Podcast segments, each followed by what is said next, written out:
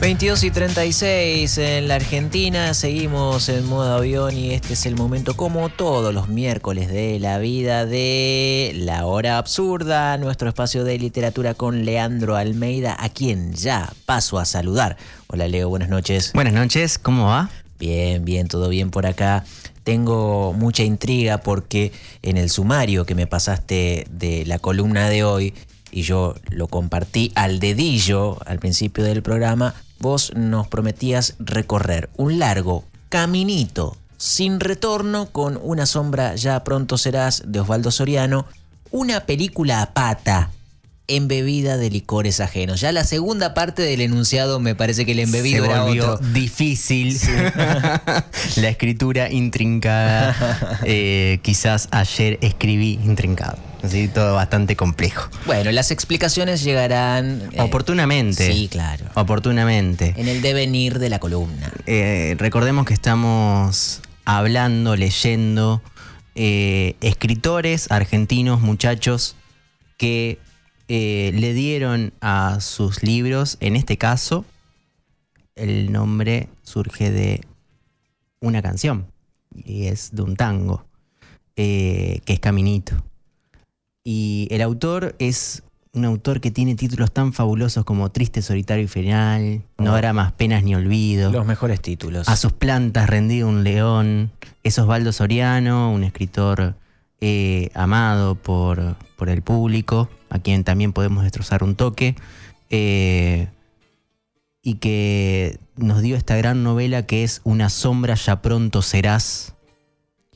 El título, dijimos, viene de Caminito, porque realmente hay un largo caminito que surgió en alguna parte, pero que comienza en el medio de, de una vida ya destrozada, escapando, olvidándose sin historia, sin memoria, eh, una vida desamparada, eh, encontrándose con otras personas en, en un camino por, por una Argentina que, que es propia, pero que a la vez eh, no, no lo ve, no ve a ese personaje.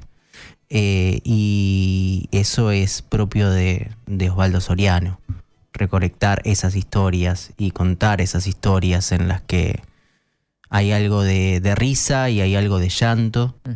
Eh, y bueno, triste, solitario y final, lo dice todo. Y que su primera novela, y esta que es es de 1990, que se llama Una sombra, ya pronto serás, nos informa que nos vamos a encontrar con, con algo que, que es muy risueño, pero que a la vez es oscuro. Y si te parece, la leemos. Vamos a leer bastante y vamos a dejar que sea el mismo Soriano en su propia novela la que nos cuente de qué va la cosa. Porque ahí también hay esto que se llama metalenguaje en este caso. Y recuperando algunos fragmentos podemos encontrar exactamente cuál es el punto de vista, qué es lo que está diciendo, por qué se llama Una sombra ya pronto serás, eh, y por qué estas historias recontra embebidas eh, realmente están perdidas y a la vez hay momentos que se pueden encontrar, como en el cine, como en una película eh, que es algo que, que, él- que a él le gustaba mucho y que de hecho su primera novela, Triste Solitario Final, es, es una cosa de cine sobre el gordo y el flaco. Eh, así que vamos a empezar con Caminito.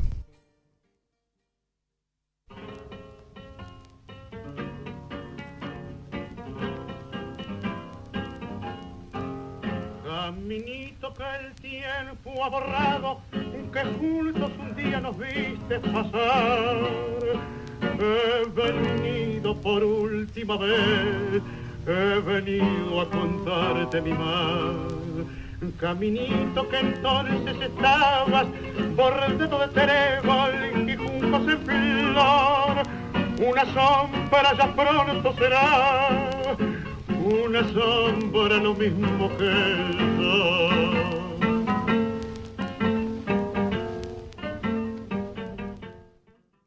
Sombra lo mismo que yo. Vamos a leer el capítulo 2, un fragmento de Una sombra ya pronto serás, de Osvaldo Soriano. Vista de lejos, la estación de servicio parecía haber sido próspera alguna vez, pero ahora, tenía nada más que un surtidor de gasoil para los tractores y otro de nafta super, por si pasaba alguien en apuros. El aceite que anunciaba la propaganda hacía años que no se fabricaba más. La gomería y el comedor estaban cerrados y empezaban a caerse a pedazos. El empleado todavía estaba durmiendo con las cortinas cerradas y solo se iba a despertar si escuchaba el ruido de un motor. En el patio encontré una bomba que tiraba un hilo de agua. Me desnudé y probé lavarme con un detergente de parabrisas que encontré al lado del surtidor. Al principio me hizo arder la piel, pero si me enjuagaba rápido, podía darme el primer baño completo desde que empecé a andar por las rutas. Me di un buen remojón sentado en la pileta, tratando de no hacer ruido, hasta que vi un gato que me miraba desde el portón del garage. Era negro y flaco, como en los dibujos animados, y me mostraba una laucha que revoleaba por el aire. Hice como que no le hacía caso y aproveché para afeitarme con mucho cuidado, usando la espuma que había quedado en la pileta. Sin espejo no era fácil, y me hice un corte al lado del lunar. El cuello me ardía y seguramente me iba a brotar un buen sarpullido, pero quería estar limpio para no espantar más a la gente. Lavé el calzoncillo y lo colgué del alambrado. El gato se vino a desayunar a mi lado y como el baño me había dado hambre, saqué un par de grisines y los mastiqué despacio para hacerlos durar. Estuvimos comiendo un rato largo, cada uno concentrado en lo suyo. Alrededor no volaba una mosca, pero supuse que en algún momento tendría que pasar alguien que fuera hacia el sur. Cuando terminó, el gato se tiró al sol y cerró los ojos.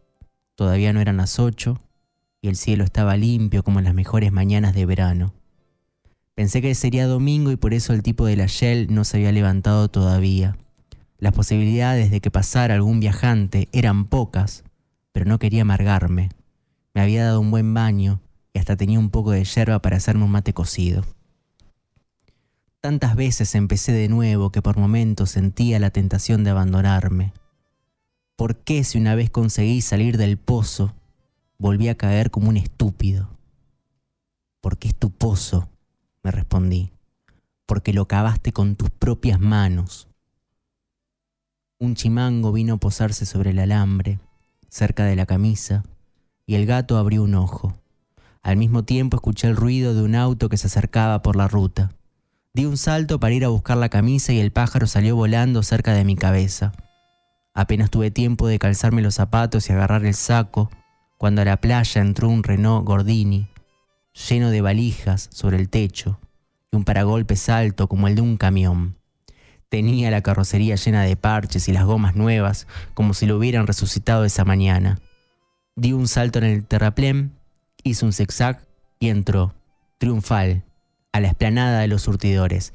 ¡Finito! gritó el que manejaba. ¡La aventura es finita! A duras penas pudo despegarse del asiento. Pesaba como 120 kilos y le calculé 55 años mal llevados. Tenía unos anteojos sucios, la camisa sudada y los zapatos negros bien lustrados. Ese tipo que llegó recién se llama Coluccini y es el primer tipo que va a empezar a recolectar el personaje. Eh, un tipo que después más adelante nos vamos a enterar que, que sabe algo de números y algo de informática. Es 1990. Eso Mm. tiene más sentido que ahora. Y que esos números le van a decir a otras personas cómo hacer estafas. Ese número va a servir para tratar de ganarle al casino, para robarle a los vecinos y también para lograr que la gente lo lleve, dar un poco de lástima y no darla. Ahí hay una frase que, que quiero volver a leer, que es que el baño le había dado hambre. Como si fuese el baño la- el que tenía Sí, la claro. culpa. Claro, yo voy ahí captando lugares y personajes eh, venidos a menos, caídos en desgracia, en decadencia. Y encontrándose Claro. en lugares eh, en los que la gente está muy de paso, pero hay gente que no está de paso o que su estar de paso en realidad es su forma de estar, muy nómade. Es gente que, que ya no está en un solo lugar. Eh, y entonces yo te proponía que sea la propia novela la que nos diga cosas.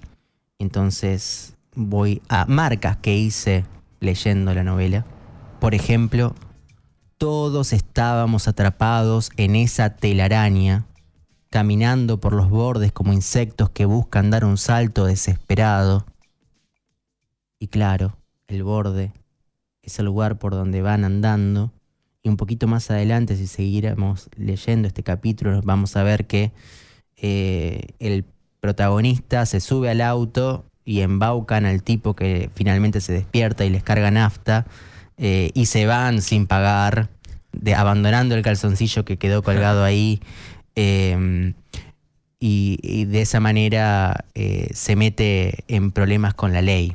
Es a partir de ahí que empiezan los problemas con la ley y, y a vivir en los bordes finalmente. Pero son estafadores de poca monta. De poca monta. Y Sí. dice ahí, nunca, imagínate lo viejo que quedaron algunas cosas y todo lo que hay que explicar. Sí. Que dice eh, Coluccini, nunca hay que andar por lugares donde hay teléfono. ¿De qué te vas a preocupar si acá no hay teléfono? Eso es Claro. una cosa que ahora Sí, sí. Como quedaría- El, el país es tan grande, ¿quién se va a enterar de acá a 100 kilómetros que somos nosotros? Pero mientras tanto, por las dudas, esquivan a la caminera, ¿viste? Van por ahí. Y, y es esa telaraña que, que los encuentra, que son bichos que, que están escapando, pero hay una araña que te puede atrapar. Eh, y un poquito antes, en- justamente en la página 83, y lo digo porque la estoy buscando, gracias, acá está. Un tipo le dice al protagonista, pobre infeliz, me interrumpió.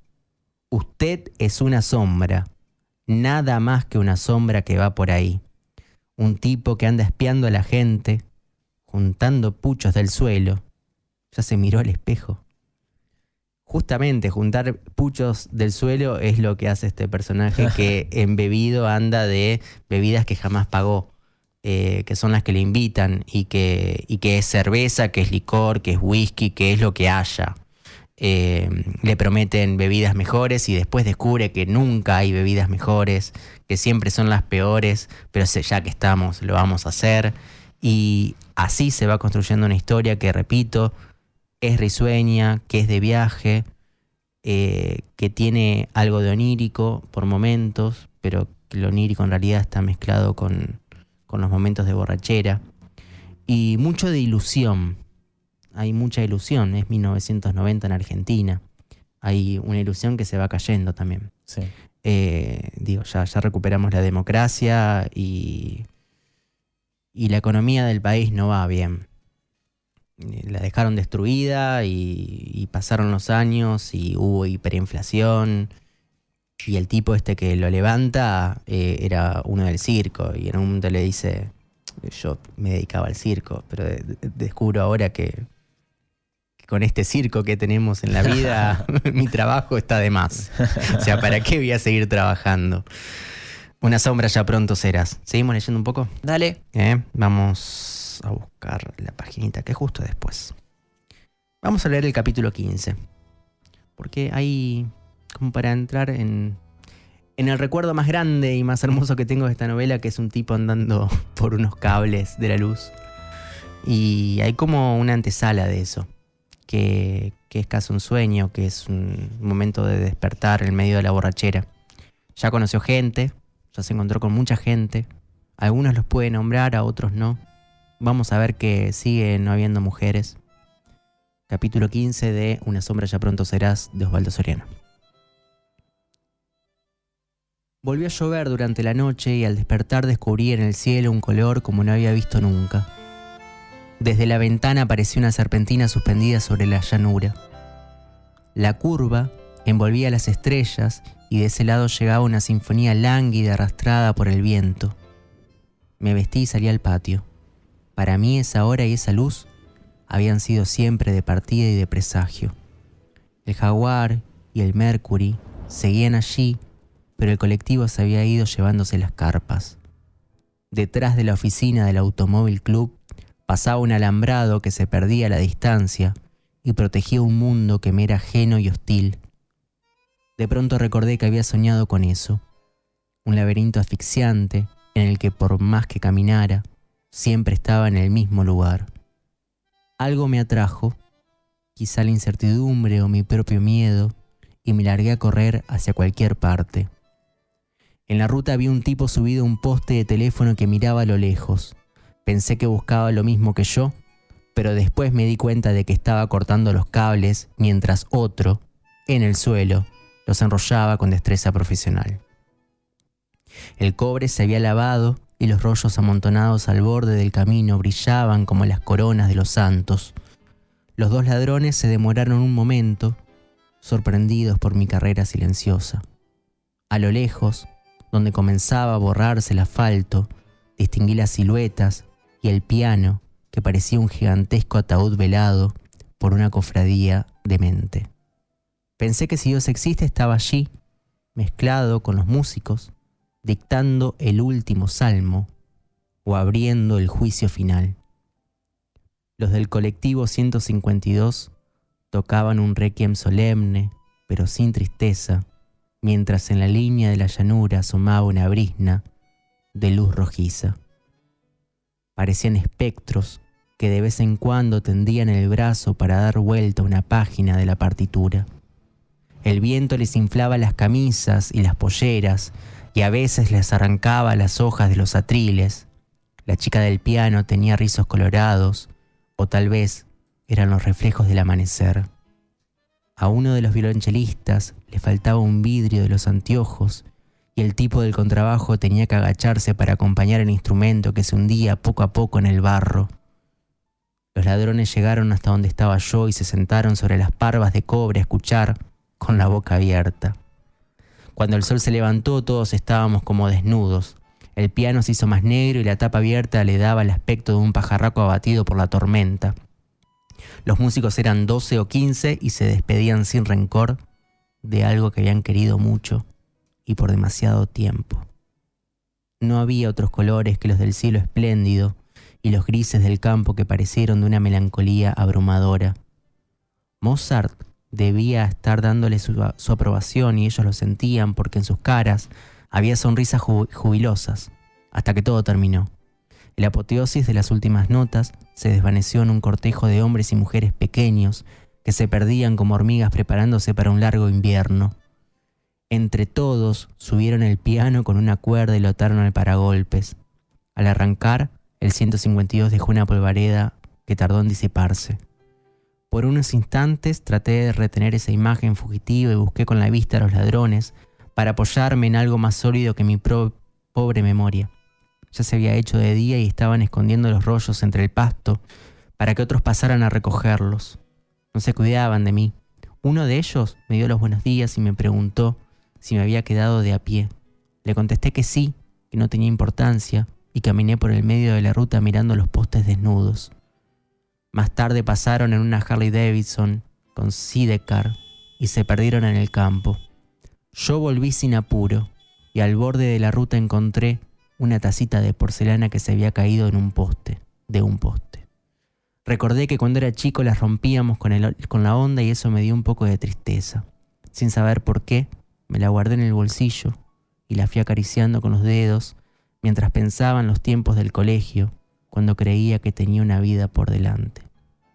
O sea, un tipo que anda dando vueltas, que parece que la fortuna lo está llamando, que va y disfruta de un momento que no se sabe si es real o es inventado, y que finalmente termina triste finalmente termina triste. Ha pasado algo maravilloso que es en el medio de un robo también hay una banda tocando y la banda está completamente destruida. Todo es eh, patético. Todo es completamente patético. Y, en estas peripecias siempre termina todo mal. ¿Puede ser? Puede ser que termine todo mal, pero estábamos hablando de la Argentina y Osvaldo Soriano es un tipo que, que habla que escribió mucho sobre la Argentina y que piensa mucho en la Argentina y que la piensa desde un lugar. Eh, y entonces cuando decimos todo es patético, ahí hay una mirada y hay que ver si Osvaldo Soriano propone esa mirada en la, novela, si tiene esa mirada de, un mundo patético o qué mirada propone para sus personajes. Y entonces volvamos a Soriano, eh, que nos dice un poco antes, con un personaje que a mí me recuerda al de una película que ya nombramos. Eh, había vi- visto solo tres películas y la nombraba siempre. Eh, no, eh, El Camino de San Diego de Carlos Sorín, otro tipo que habla mucho de la Argentina y que la recorre y que va de un lado para el otro. Y ahí ese, ese, ese chico que encontró eh, cortando leña, encontró una imagen que le parece que es la del Diego y el Diego está enfermo y entonces él viaja desde lo más profundo de Misiones a pata con 20 pesos hasta Buenos Aires y se deja llevar. Y en el medio quiere comprar...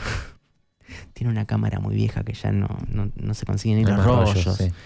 Y entonces el tipo de la estación de servicio, que es un insufrible, lo manda al centro, que es ahí nomás. Y, y le dice, anda a fijarte si se tiene. Y el tipo este, el otro, el Se lo dice con un humor de perro. No, Dice, sí. no, eso no, ¿qué es eso? No, no se consigue. Estos no quieren trabajar y eh, como que ahí voy. Eh, dice dos o tres frases que, que son las que vamos a leer ahora, mientras mira la tele, eh, cómo se nota que en este país nadie trabaja, porque que hay mucha gente que fue a ver al Diego. Eh, al Diego, lo recordamos con cariño. Y, entonces no consigue rollo, obviamente, y el, vendedor de, rollos y de cámaras le quiere vender una cámara y no, obviamente no tiene para comprar una cámara. Y entonces se vuelve sin nada. Y, y se lo encuentra otra vez al estacionero y le dice, ¿y conseguiste? No, ese tipo va a cerrar. Nunca tiene nada. o sea, siempre está quejándose de alguien. Eh, y esa representación, obviamente, está desde la mirada de Tati, eh, que, que es este pibe que encuentra el- el- la figura del Diego en una rama en- Sí. y, y la lleva, eh, y no del, est- del estacionero. Y lo mismo pasa acá. Eh, eh, hay un- una persona que no es un estacionero, pero que sirve café. Y que dice cosas como la siguiente, y leo una parte de, de la novela. Lo que pasa es que en este país nadie quiere trabajar. ¿Escuchaste eso alguna vez? Me suena. Comentó y se dio vuelta para preparar dos express que le había pedido el mozo. Yo ya había escuchado eso antes, o sea, al protagonista ah, también le sonaba. Aspiré el olor del café que llegaba con el vapor de la máquina y como el patrón no me veía, me guardé unos terrones de azúcar que había sobre el mostrador. O sea que guardé unos terrones mientras no miraba. No lo digo por usted, agregó el gallego, seguro de que yo seguía allí a la espera de su misericordia. Lo que pasa es que ahora está de moda ser pobre. Vaya a ver la capilla, la gente no va más a rezar, va a comer gratis. Los chicos no saben más que pedir limosna y a la policía no la dejan hacer nada. No sabe cómo quedó el supermercado acá. No dejaron ni los escarbadientes. Un montón de frases que capaz que también te suenen. Y entonces el protagonista le pregunta, por decir algo, ¿a usted le parece que podré conseguir trabajo? Se detiene, te lo agrego yo, como para ambientar. Vea, se dio vuelta con un pocillo en cada mano. El que no trabaja es porque no quiere. Y entonces, poniendo ese personaje, que está como muy dentro del sistema, eh, muestra a este tipo que no es que quiere estar fuera del sistema, sino que está perdido, eh, que, que no decide eso, que, que está ahí y que, y que se da cuenta que, que- está fuera. Por eso estaba lavando los calzoncillos, porque no quiere dar vergüenza. Eh, no se quiere sentir en ese lugar. Pero claro, las miradas siempre hacen sentir eso. Y entonces es una novela que habla de las miradas y por eso hay mucha descripción. Y por eso el tipo está observando. Y cuando encuentra una tacita de, del poste de la luz, que se acaban de, ro- de robar el cable, se acuerda de sus miradas anteriores y dice, claro, que yo cuando yo era estudiante en la secundaria pensaba que, que iba a tener un futuro. Eh, y ahí entiende algunas cosas, un poco. Y ahora, en esta visión, ¿hay, ¿hay lugar para la esperanza?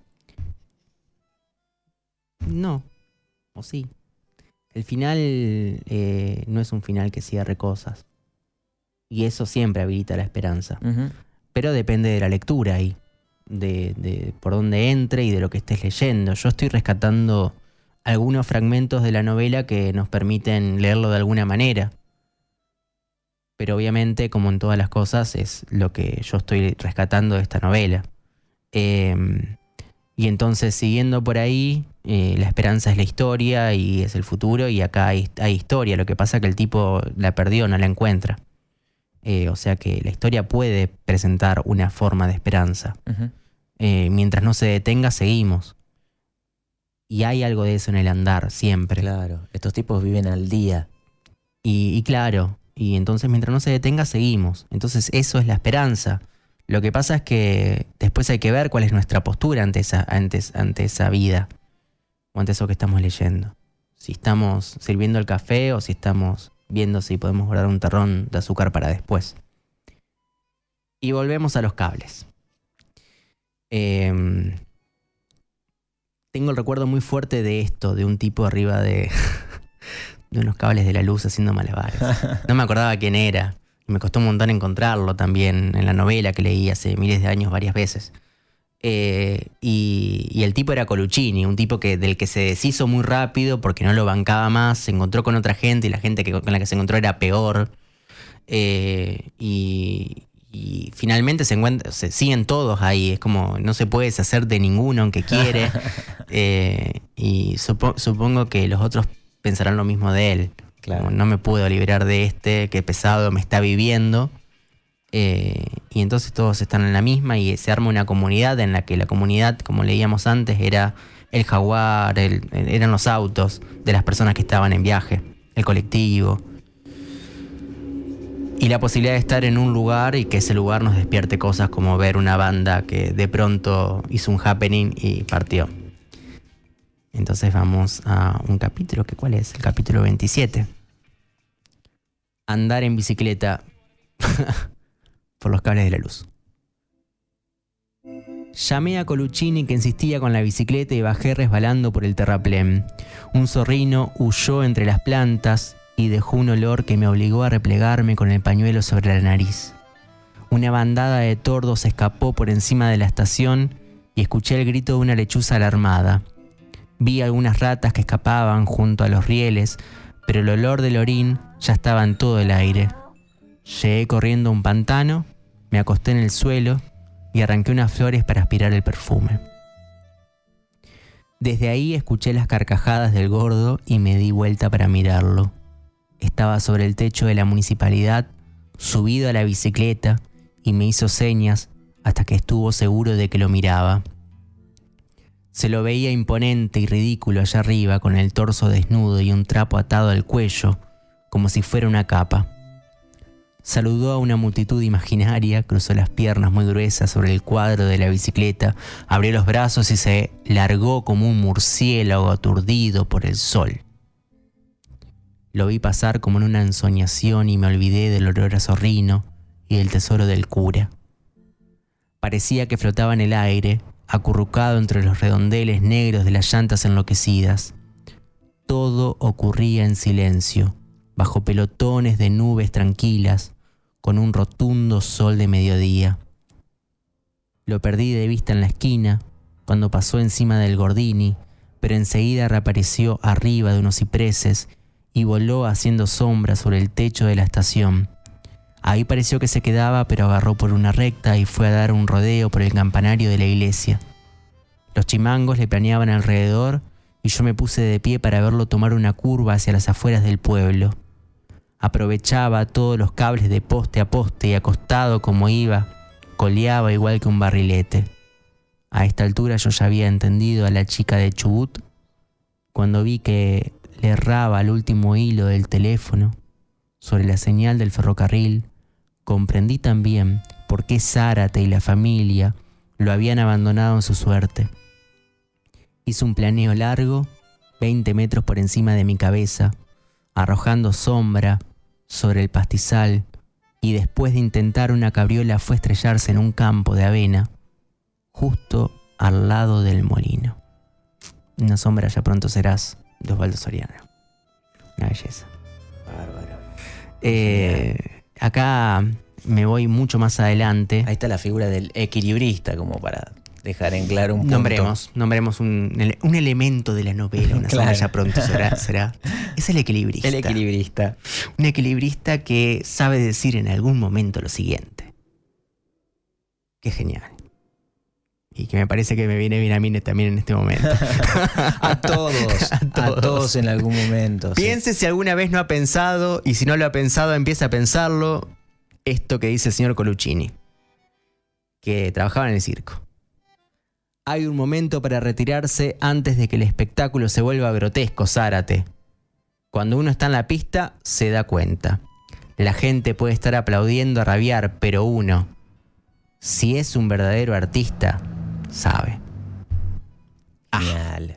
Una sombra ya pronto serás de Osvaldo Soriano hoy en la hora absurda. Muchísimas gracias por esto. Pero si crees y puedo, sí. te tiro una peli, porque Ah, sí, Porque, claro. porque claro, una peli que capaz que podamos ver en el cine Belgrano, ojalá, eh, porque es la que viene ganando muchos Oscars, no, muchos premios, no, ojalá que gane muchos Oscars. Tiene pero, siete nominaciones a los Oscars. eh, entre ellos a Mejor Actriz, mejor está ganando como Mejor Directora, la directora que es Chloe Zhao. eh, Me gustaría que te explayes y no te guardes nada. Nada, por ejemplo, digo el nombre, Sí, dale, dale.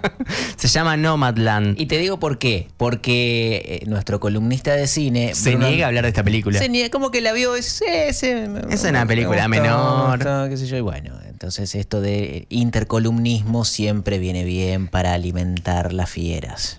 Eh, Nomadland es una bella película estadounidense que seguramente va a dar eh, de qué hablar cuando se entreguen los Oscars.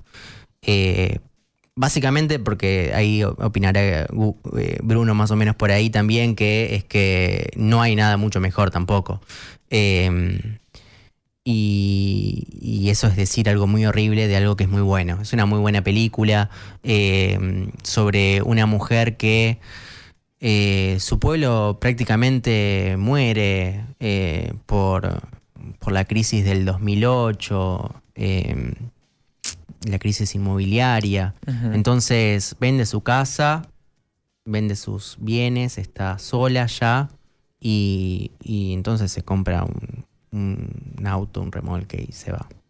Eh, se va de ese lugar, empieza a vivir una vida de nómade y cuando puede trabaja y cuando no vive de lo que tiene y de las reservas y en algún momento se complica y se le rompe la máquina y no puede andar y necesita andar porque, porque si no se muere de frío en un lugar, entonces necesita moverse a otro eh, y porque el trabajo eventual está en tal parte que le da suficiente dinero, entonces el movimiento es el, no es un movimiento de placer, sino es un movimiento de necesidad eh, en ninguna tierra, básicamente. Sí. A mí el, el elemento que más me gustó de, de lo que plantea la película, o la historia, no, no la película, sí, en general, porque no puedo hacer un análisis de ese tipo, pero es eh, que ella está en esa situación por elección.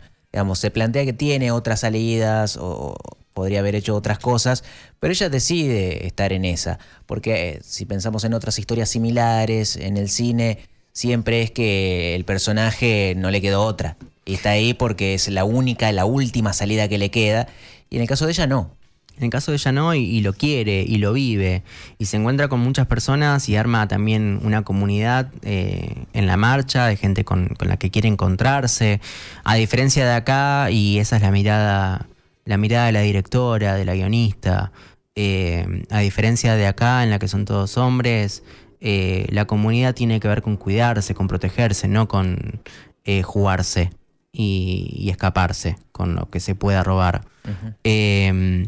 Y pienso esto porque pienso también en Hacia Rutas Salvajes, Into the Wild, eh, una película que, que se ha visto mucho, Sí. eh, de, de un muchacho que termina la, la universidad y que en lugar de hacer todo lo que se esperaba de él, eh, se pira y se va de viaje, se va a México y después termina en Alaska y hace todo un recorrido muy espiritual y se termina descubriendo solo y eso es fatal.